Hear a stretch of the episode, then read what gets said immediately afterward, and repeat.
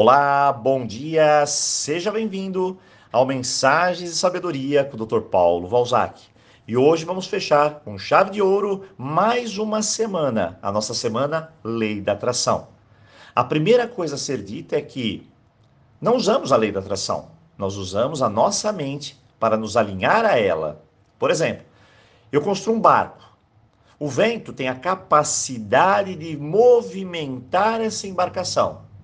Mas sem uma vela, por mais que eu tente, nada irá acontecer. Ao colocar a vela, ela usará a força dos ventos para deslocar o barco. E assim eu chego ao meu destino. É um exemplo onde tudo precisa trabalhar em conjunto. Então vamos revisar.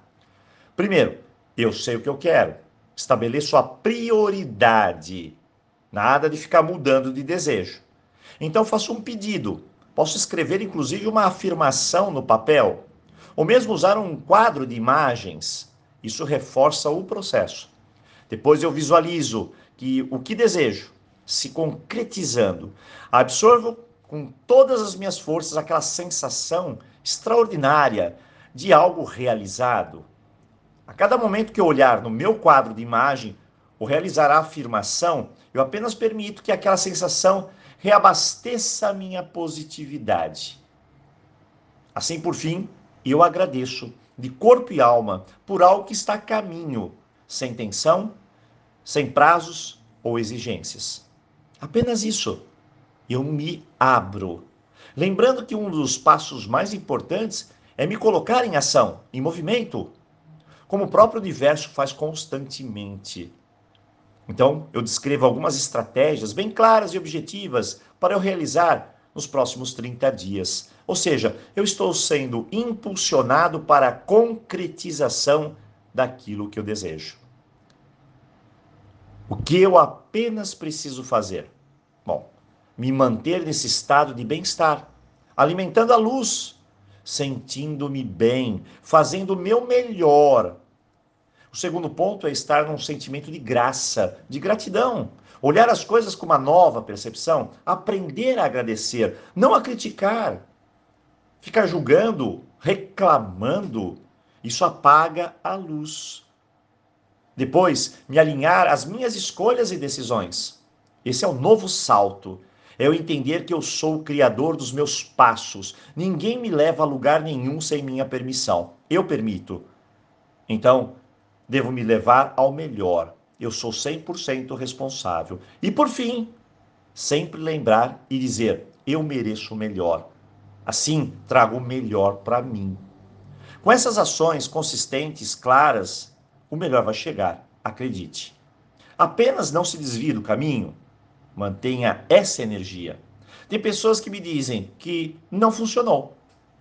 E eu acredito, sim, é bem provável que não tenha funcionado mesmo, por muitos e muitos fatores. Mas não porque a lei da atração não funciona, porque ela é que nem uma gravidade, ela sempre funciona. Não há como negar. Então é bem provável que de tudo o que apresentamos até agora, alguns pontos você não conseguiu realizar ou manter, apenas isso. Em geral, eu indico aos meus alunos que realizem uma experiência simples e avalie como tudo funciona.